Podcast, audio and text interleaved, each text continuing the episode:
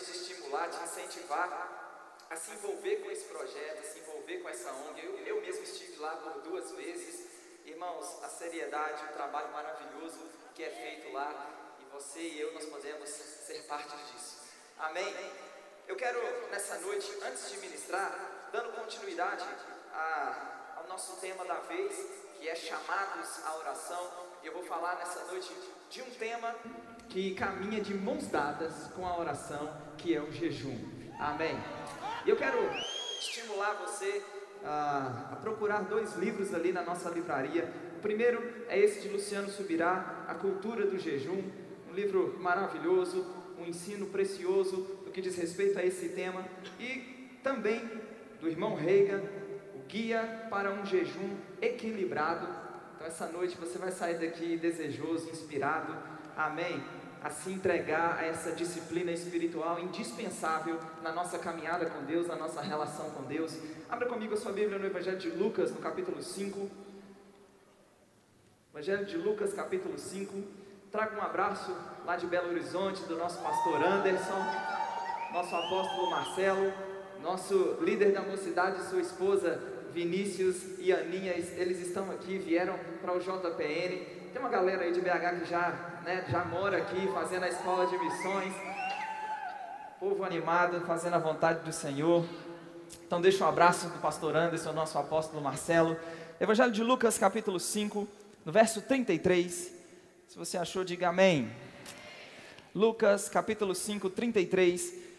O texto diz: Disseram-lhe uh, disseram eles: Os discípulos de João, e bem assim os fariseus, frequentemente jejuam e fazem orações. Os teus, entretanto, comem e bebem. Jesus, porém, lhes disse: Podeis fazer jejuar os convidados para o casamento enquanto está com eles o noivo? Dias virão, contudo, em que lhes será tirado o noivo. Naqueles dias, sim, jejuarão. Também lhes disse uma parábola: Ninguém tira um pedaço de veste nova e põe em veste velha, pois rasgará a nova e o remendo da nova não se ajustará à velha. Ninguém põe vinho novo em odres novos, em odres velhos, pois o vinho novo romperá os odres, entornar-se-á o vinho e os odres se estragarão. Pelo contrário, o vinho novo deve ser posto em odres novos e ambos se conservam. Ninguém tendo bebido o vinho velho prefere o novo, porque diz: o velho ele é excelente. Vamos orar, Pai. Confiamos no Senhor, na Sua bondade, na tua palavra que é lâmpada para os nossos pés, é luz para os nossos caminhos. Estamos atentos, disponíveis, abertos. A semente da sua palavra, ao ser semeada na terra dos nossos corações, ela vai encontrar uma terra fértil, onde vai produzir a 30, 60 e a 100 por um. A semente da tua palavra não vai ficar, não vai cair à beira do caminho, não vai cair em solo rochoso nessa noite, não vai cair entre espinhos, não, pelo contrário. Ela vai encontrar uma boa terra, onde vai florescer, vai frutificar as nossas vidas. Sairemos daqui aqui impactados, em o nome de Jesus, nós te agradecemos. Amém. Como eu falei, irmãos, o jejum, ele é uma prática, uma disciplina espiritual, e você vai olhar na Bíblia, ele está sempre associado à oração, à adoração. Eu quero, obviamente, antes de chegar no propósito específico do jejum, eu sei que é um tema que você e eu vamos celebrar por dentro nessa noite, amém? Não vai ter ninguém correndo, dançando, mas eu sei que por dentro seu homem interior vai celebrar a verdade da palavra de Deus. E eu quero muito que vocês né, continuem me amando. Espero voltar aqui outras vezes depois dessa noite. Amém, pessoal. A grande verdade, e eu quero. Ah, parece que nos tempos modernos, o jejum ele tem sido tratado como algo opcional. É quase como se a mensagem fosse compartilhada assim: bom, se você jejuar, legal, tudo bem, mas saiba que você não é obrigado a isso. E acabamos muitas vezes encontrando mais desculpas para não jejuarmos do que nos entregarmos a essa prática, a essa disciplina espiritual tão indispensável na palavra de Deus. Se você olha para o Antigo Testamento, você vai ver que os judeus eles tinham um único dia instituído como o dia da expiação, que depois lá em Jeremias 36, verso 6, foi também chamado e passou a ser conhecido como o dia do jejum. Você vai olhar em outros momentos, como em Joel capítulo 1, dos versos 13 e 14, jejuns convocados pelo próprio Deus. Você vai ver no Novo Testamento, ele está repleto de menções de jejuns. E fala não somente de pessoas que jejuaram, mas a forma como fizeram. E infere que também nós jejuaríamos. Por exemplo, em Mateus capítulo 6, dos versículos 6 até o verso 18, o Senhor Jesus disse: Quando vocês jejuarem? Ele disse: Se vocês jejuarem? Não, ele disse: Quando vocês jejuarem? Quando vocês jejuarem, não fiquem com aparência triste como os hipócritas, porque desfiguram o rosto a fim de parecer aos outros que estão jejuando. Em verdade vos digo, eles já receberam a sua recompensa. Mas você, quando jejuar, unja a cabeça, lave o rosto, a fim de não parecer aos outros que você está jejuando, e sim ao seu pai que em secreto, e seu pai que te vê em secreto lhe dará a recompensa. E as palavras de Jesus deixa claro que ele esperava, no mínimo, ele esperava de nós essa prática. Você vai olhar para as epístolas, e muitas vezes aqueles que se opõem ao jejum, a, o argumento que usam é que as epístolas não mencionam, não há uma ordem específica para que nós, crentes da nova aliança, jejuemos. Bom, o nosso Senhor Jesus jejuou. Acredito que isso deveria ser razão e motivo suficiente para nos inspirar à prática. Amém, pessoal. Você vai ver o apóstolo Paulo, por exemplo, em 2 Coríntios, no capítulo 6, dos versículos 4 até o verso 10. Não vou ler todos os versículos, mas o contexto ele diz: pelo contrário, em tudo nos, nos, recomendamos a nós como ministros de Deus, na muita paciência, nas aflições, nas privações, nas angústias, nos açoites, nas prisões, tumultos, nos trabalhos, nas vigílias, nos jejuns. Você vê que era uma prática na vida e no ministério do apóstolo Paulo. Ele se converte em Damasco, ele passa três dias sem comer nem beber nada. Depois, lá na frente, na igreja de Antioquia, no capítulo 13, a Bíblia diz que num ambiente de ministrar ao Senhor, de oração, de jejum, o Espírito Santo diz: Separam para mim agora a Barnabé e a Paulo para a obra que os tenho chamado a própria prática do jejum ela vai continuar a ser observada quando na eleição de presbíteros a Bíblia diz que eles impunham as mãos com orações e com jejuns. Então você vê essa prática ela sendo observada pelos primeiros cristãos. Registros históricos dos pais da igreja também revelam que o jejum continuou sendo observado como prática de muito tempo, de muitos crentes, muito tempo depois. E honestamente falando, irmãos, o que Jesus, lembra que nós acabamos de mencionar Mateus capítulo 6. Honestamente falando, o que Jesus eh, ele não fez foi determinar duração, propósitos secundários ou periodicidade. Jesus, Jesus mexeu mais com a razão, o porquê de se fazer. Amém? Está comigo? Diga comigo, o que é o jejum? O jejum ele é, em essência, abstinência intencional de alimentos visando propósitos espirituais. O que é jejum? É você intencionalmente se abster de alimentos com propósitos espirituais. Vale destacar e mencionar que o jejum não é, de modo algum, de forma alguma, uma moeda de troca ou ferramenta de barganha com Deus. O jejum não é uma moeda de troca, não é uma ferramenta de barganha. Senhor, eu vou jejuar para que isso, aquilo, aquilo aconteça ou aquilo chegue. Não. Pelo contrário, a Bíblia diz, Romanos 8, 32, que aquele que não poupou seu próprio filho, antes por todos nós o entregou, não nos dará graciosamente com ele todas as coisas. Efésios 1,3 diz que você e eu já somos abençoados com toda sorte de bênção nas regiões celestiais em Cristo Jesus. E o meu propósito, o meu objetivo nessa noite é mostrar que quando eu jejuo, o Senhor ele vai continuar o mesmo antes, durante e depois do meu jejum. Você vai descobrir comigo que o jejum não muda Deus, mas ele tem um poder de causar transformação e impacto na nossa própria vida. Então o jejum não é uma moeda de troca, não é uma, uma, uma, uma ferramenta de barganha para que eu obtenha, alcance alguma coisa. Não, o justo vive pela fé.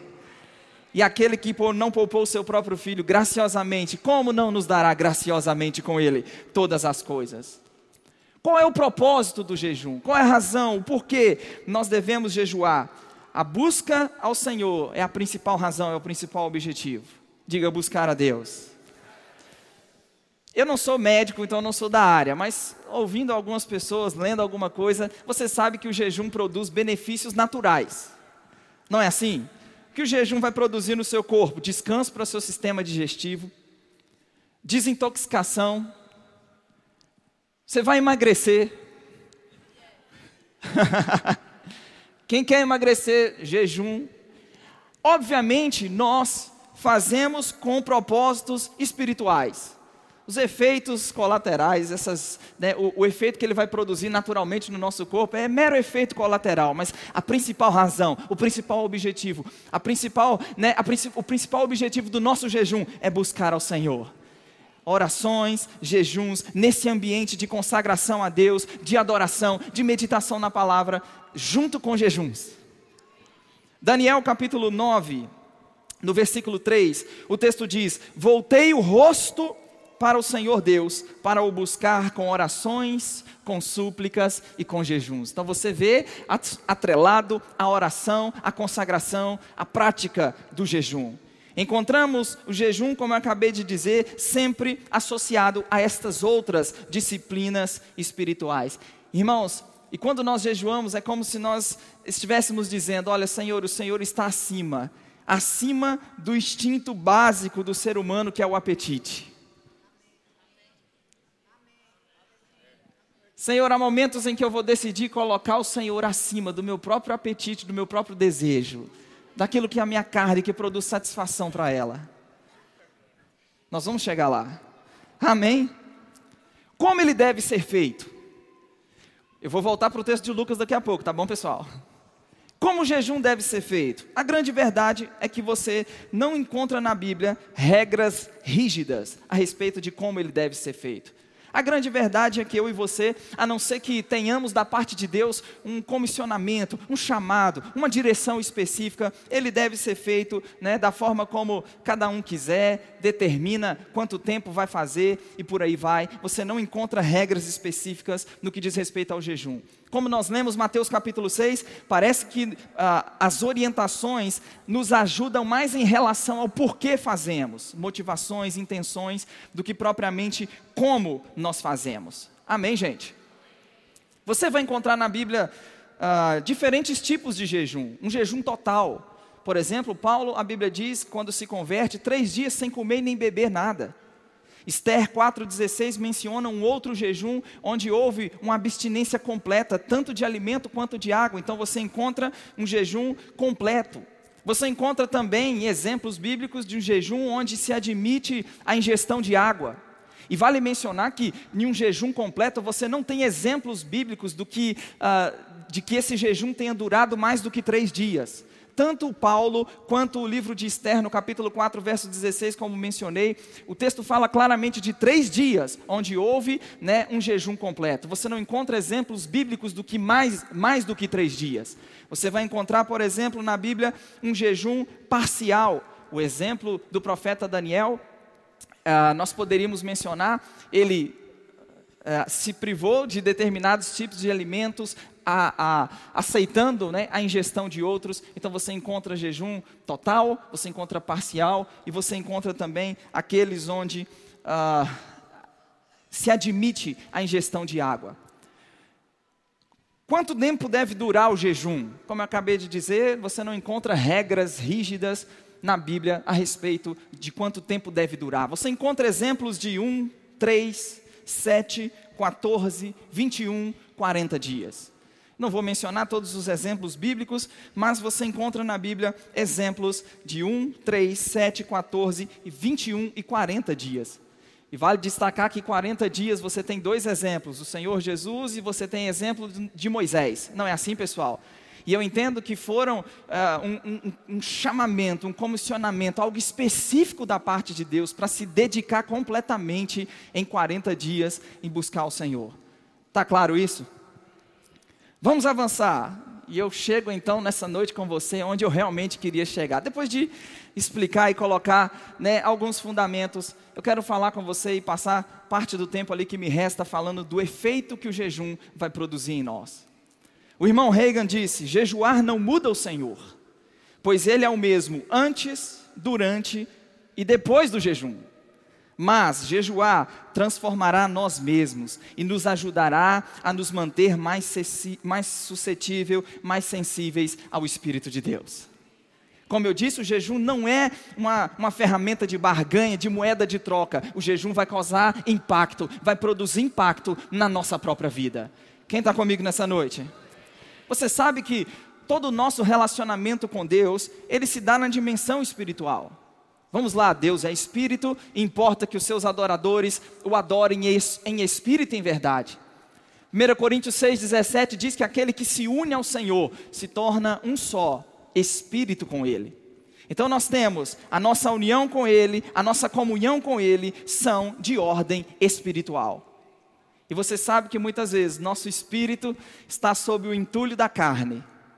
E jejuar vai ajudar tirar de sobre o espírito, de sobre o espírito esse entulho da carne, que muitas vezes nos impede de estarmos sensíveis às coisas de Deus, nos impede de estarmos sensíveis às coisas espirituais. No texto de Lucas que mencionei, volta lá comigo rapidamente.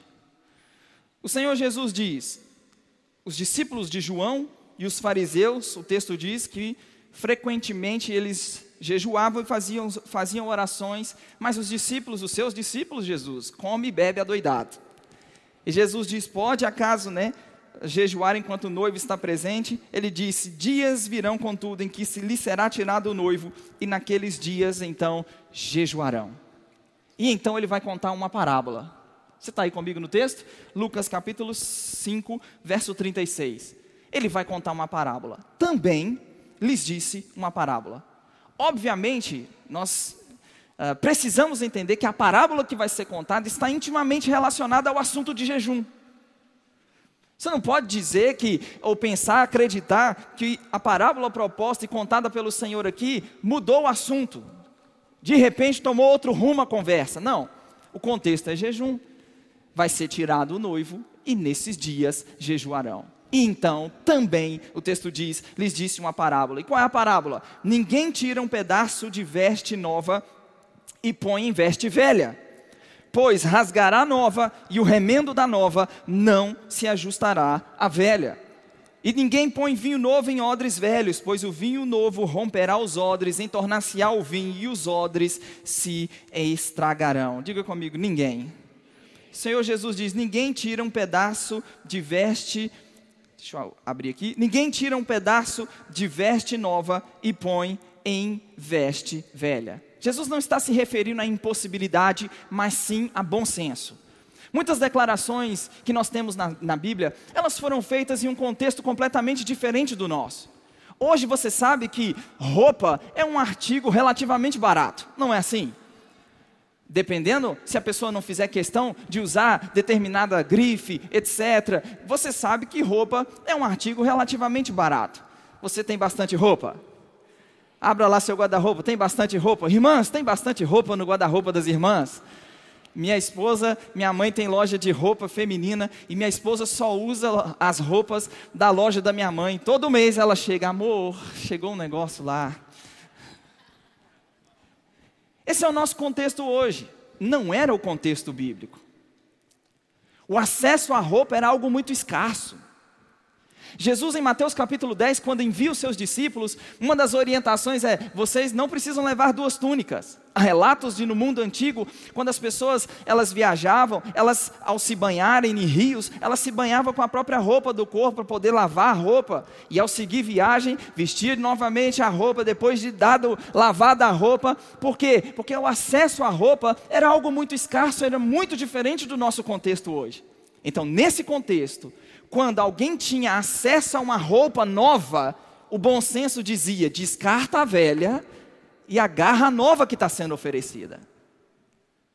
O que Jesus está dizendo, num cenário como esse, num contexto como esse, é uma tremenda insensatez você tendo acesso a uma roupa nova dizer: não, eu não quero a roupa nova, eu quero somente um pedaço da nova e eu vou tentar ajustar a velha. Quem está entendendo?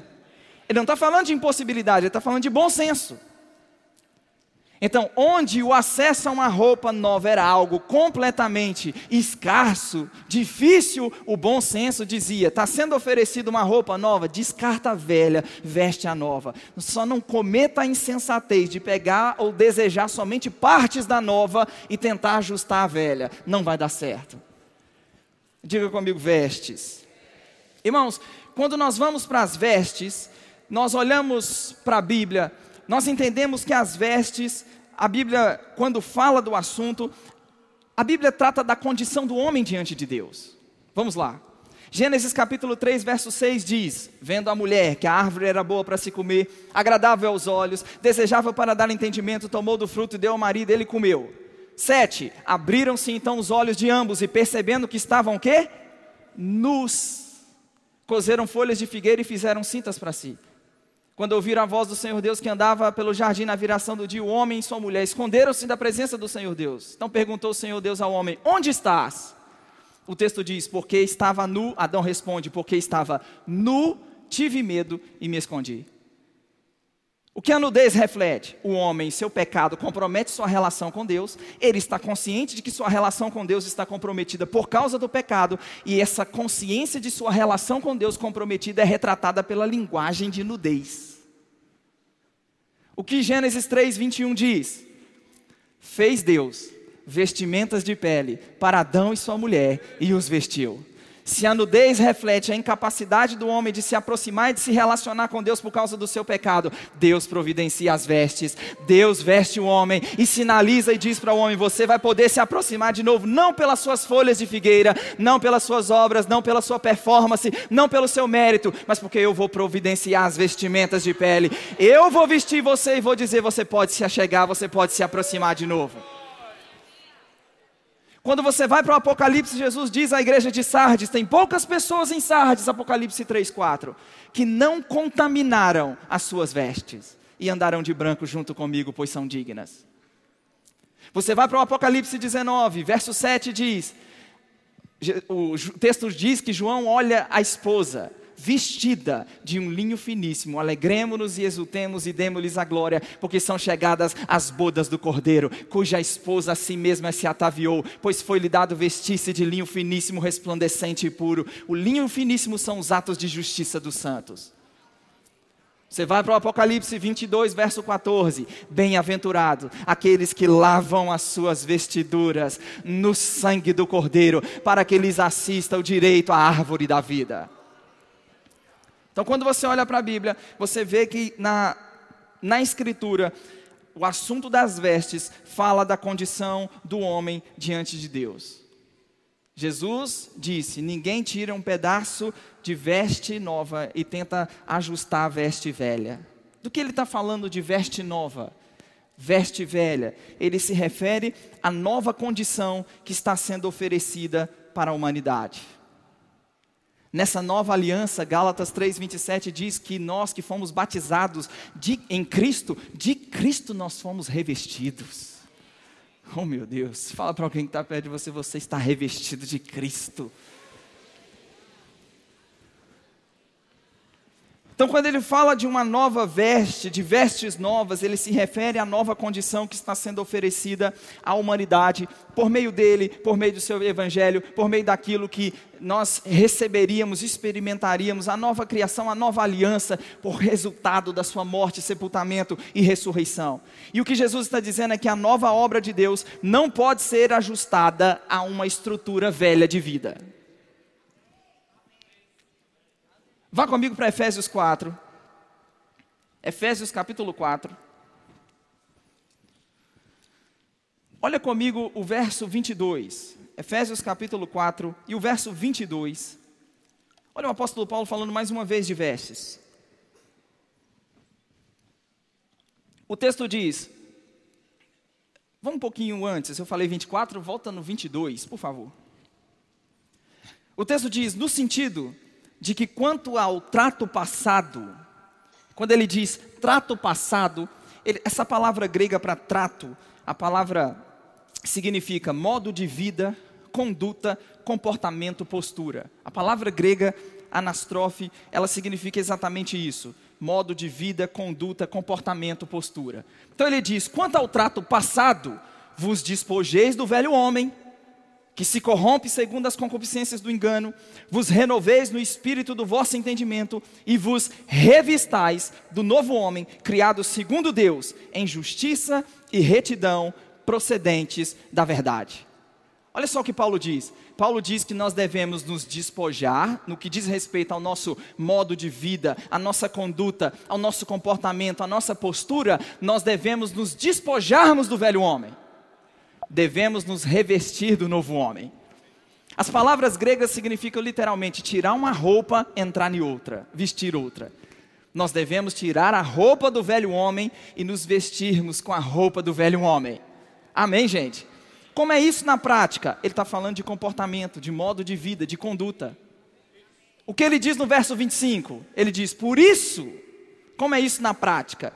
Despojar do velho homem, se revestir do novo homem. Ele diz: Deixando a mentira, fale cada um a verdade com seu próximo.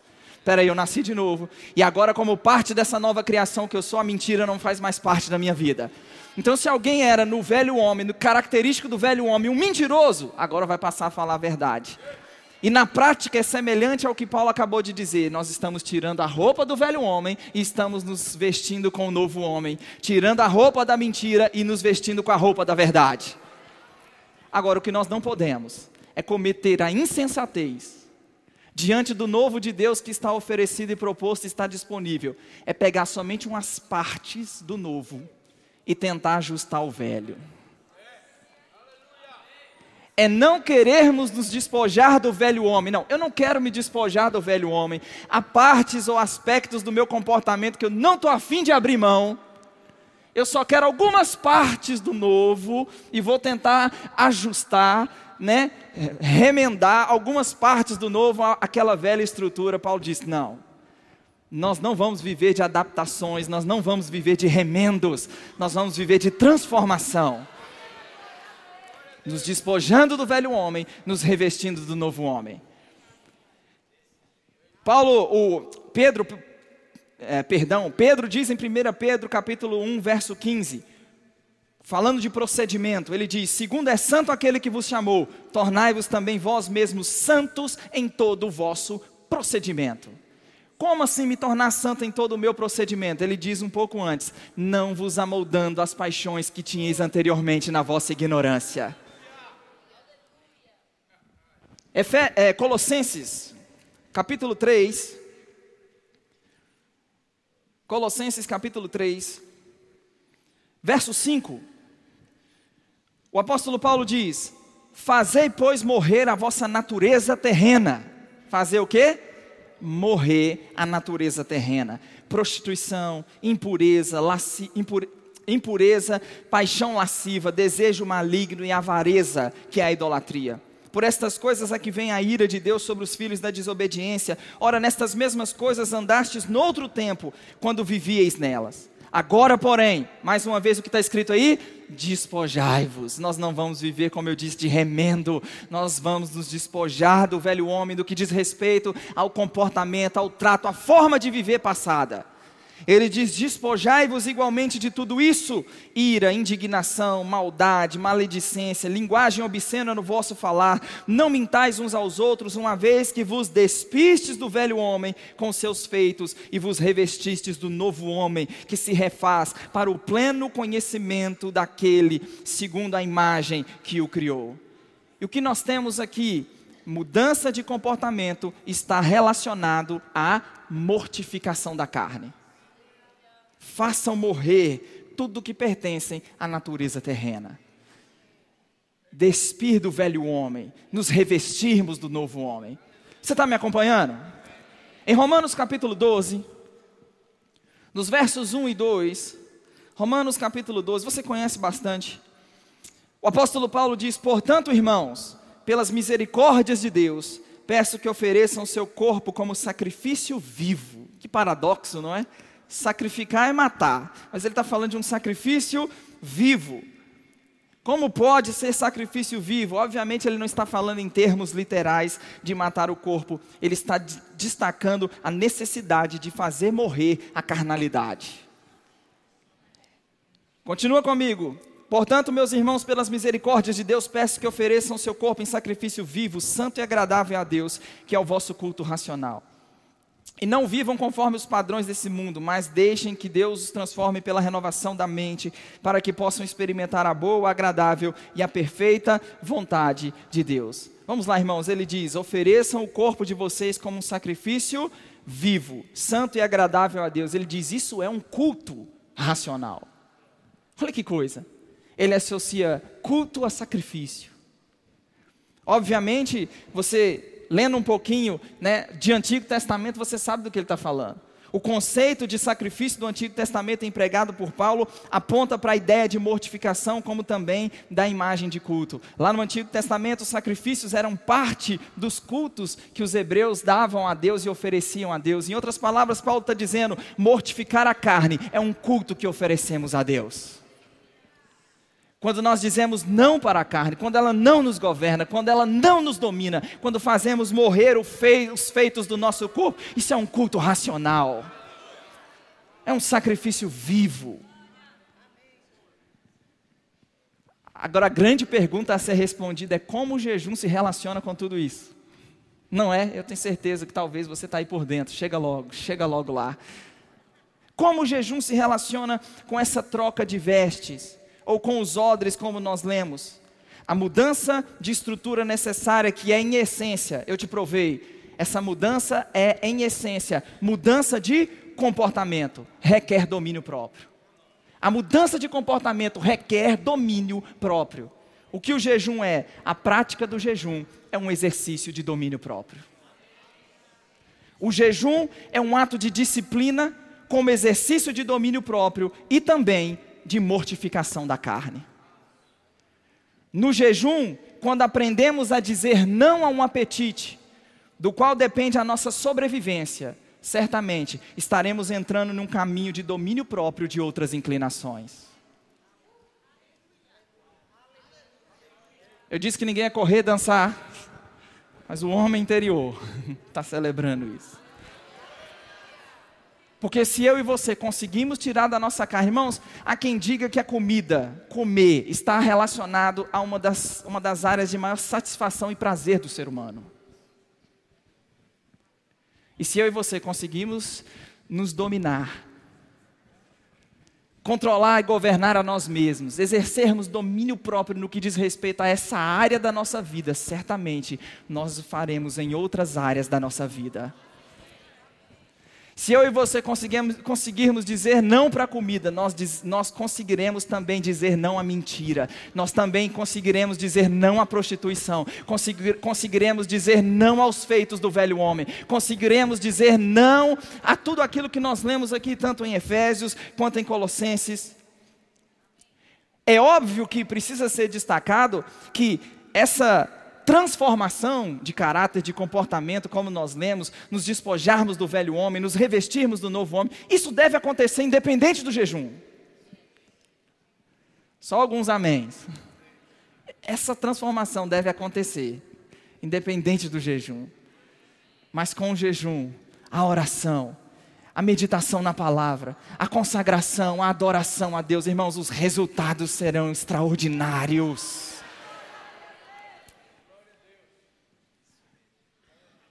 Quando nós falamos de jejum, obviamente precisa ser destacado que jejum não é regime. O jejum precisa acontecer em um ambiente de adoração a Deus, de consagração a Deus, de meditação na palavra. Sabe, irmãos, é nessa correria louca que muitas vezes a gente vive desenfreada, né? Correndo daqui para ali, da, correndo daqui para ali, fazendo tantas coisas, irmãos. Eu e você conseguimos, né, separar, dedicar tempo ao Senhor, para ministrarmos ao Senhor, meditarmos na palavra, irmãos. As pessoas hoje parece que elas, elas não têm mais tempo para essas disciplinas espirituais. Parece que nós não encontramos mais tempo, irmãos, a gente encontra tempo, eu tenho certeza, e eu não quero, obviamente, né, trazer condenação sobre a vida de ninguém, mas pensa em quanto tempo nós passamos fazendo outras atividades, dedicado a, dedicados a outras atividades, irmãos. Certamente há tempo sim, e nós precisamos colocar isso como prioridade. Nós estamos, nós estamos sendo chamados para um ambiente de oração, de buscar ao Senhor, irmãos, num ambiente de oração onde eu vou buscar a Deus, não só para receber de Deus o que eu preciso, mas num ambiente onde Deus Deus vai conseguir de mim o que Ele quer, de um ambiente onde, onde Ele vai conseguir a minha entrega, a minha consagração, onde Ele vai conseguir o meu sim, onde Ele vai conseguir de mim aquilo que é o desejo dEle de fazer através da minha vida.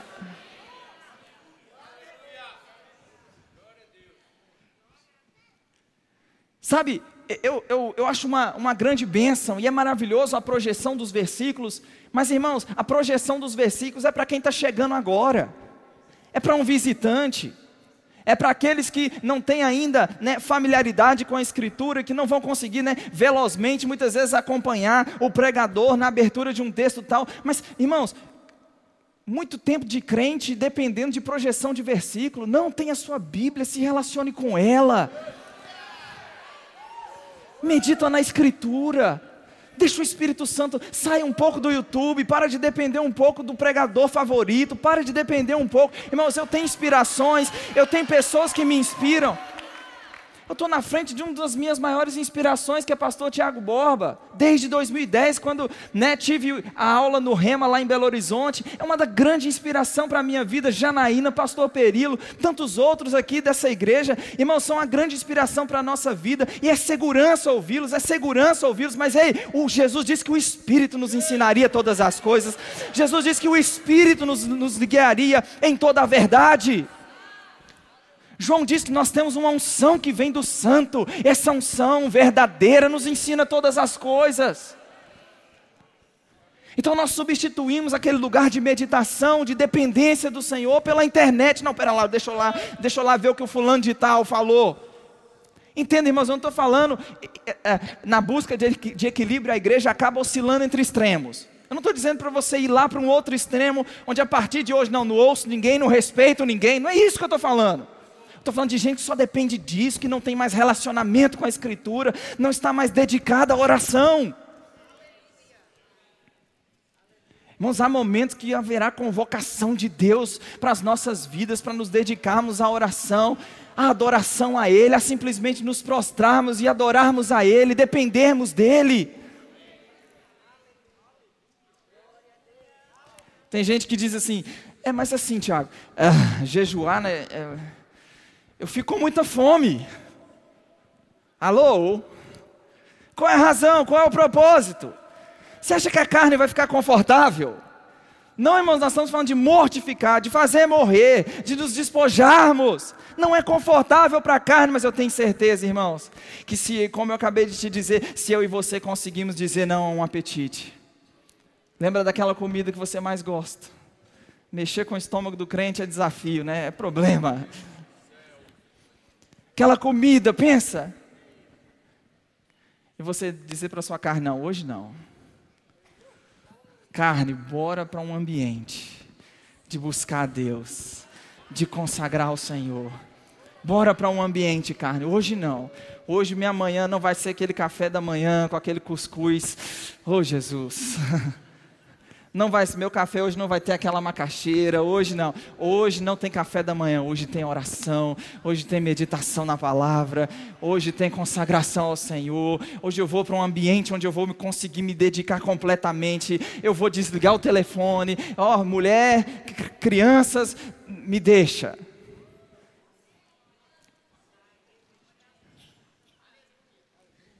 Sabe, irmãos, há um chamado do Senhor sobre as nossas vidas.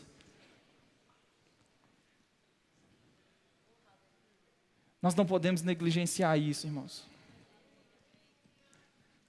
Para nós, como ministros, sabe, irmãos, se você e eu, se nós não, não vigiarmos, a gente, nós, nós podemos acabar nos tornando profissionais disso aqui. Profissionais de performance.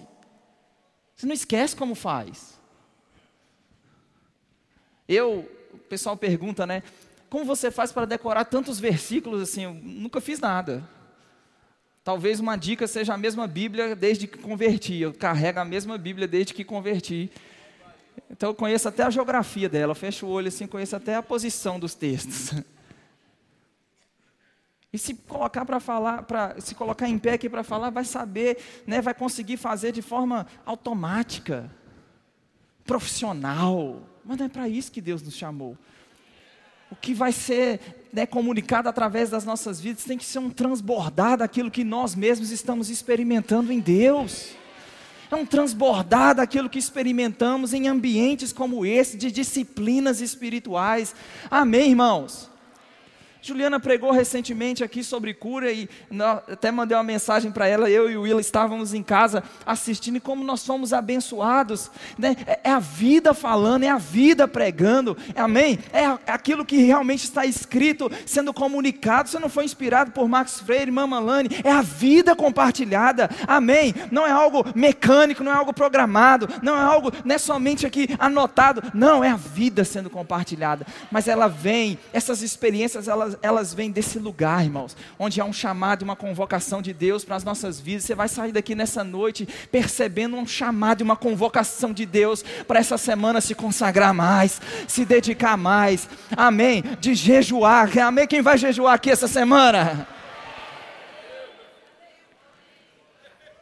Nesse lugar, nesse ambiente, onde verdades espirituais, sabedoria espiritual. Paulo falou aos Colossenses e orou por eles. Eu oro para que vocês transbordem no pleno conhecimento da vontade do Senhor, em toda sabedoria e entendimento espiritual. Não é sabedoria e entendimento carnal, mundana, terrena, não sabedoria e entendimento espiritual, para que possamos viver do modo digno do Senhor, para o seu inteiro agrado, frutificando em toda boa obra e crescendo, crescendo no pleno conhecimento do nosso Senhor Jesus Cristo.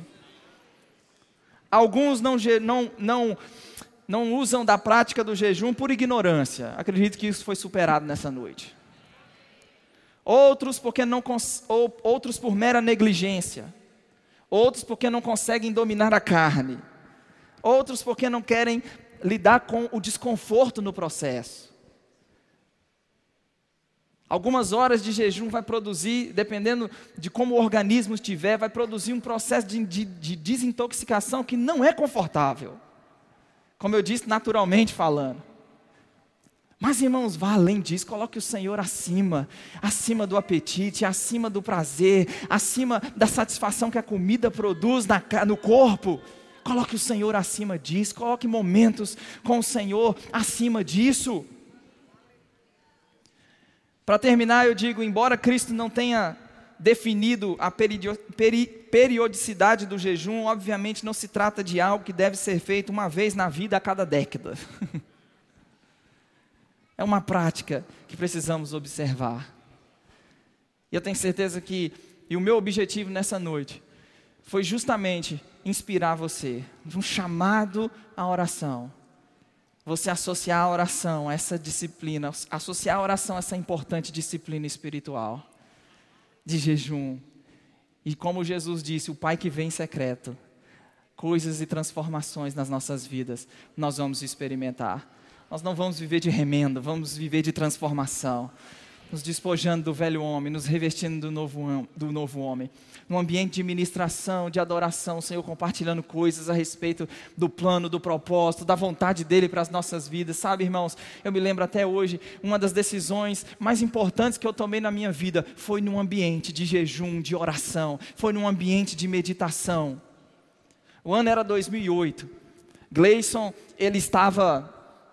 Uh, nós fazíamos uh, um seminário em Belo Horizonte juntos, e o Rema estava chegando em Belo Horizonte, Gleison me convidou, vamos fazer o Rema, está chegando em Belo Horizonte, e a última coisa que eu queria era fazer uma escola bíblica, uma rotina terrível, cansativa, a última coisa que eu queria era fazer uma escola bíblica, Gleison foi, e Marina na época foram fazer, eu não fui, mas em 2008, eu lembro, já era tarde da noite, perto ali de uma da manhã, estudando a palavra de Deus, estudando unção, né, estudando a Bíblia junto com o livro do irmão Rega, compreendendo a unção.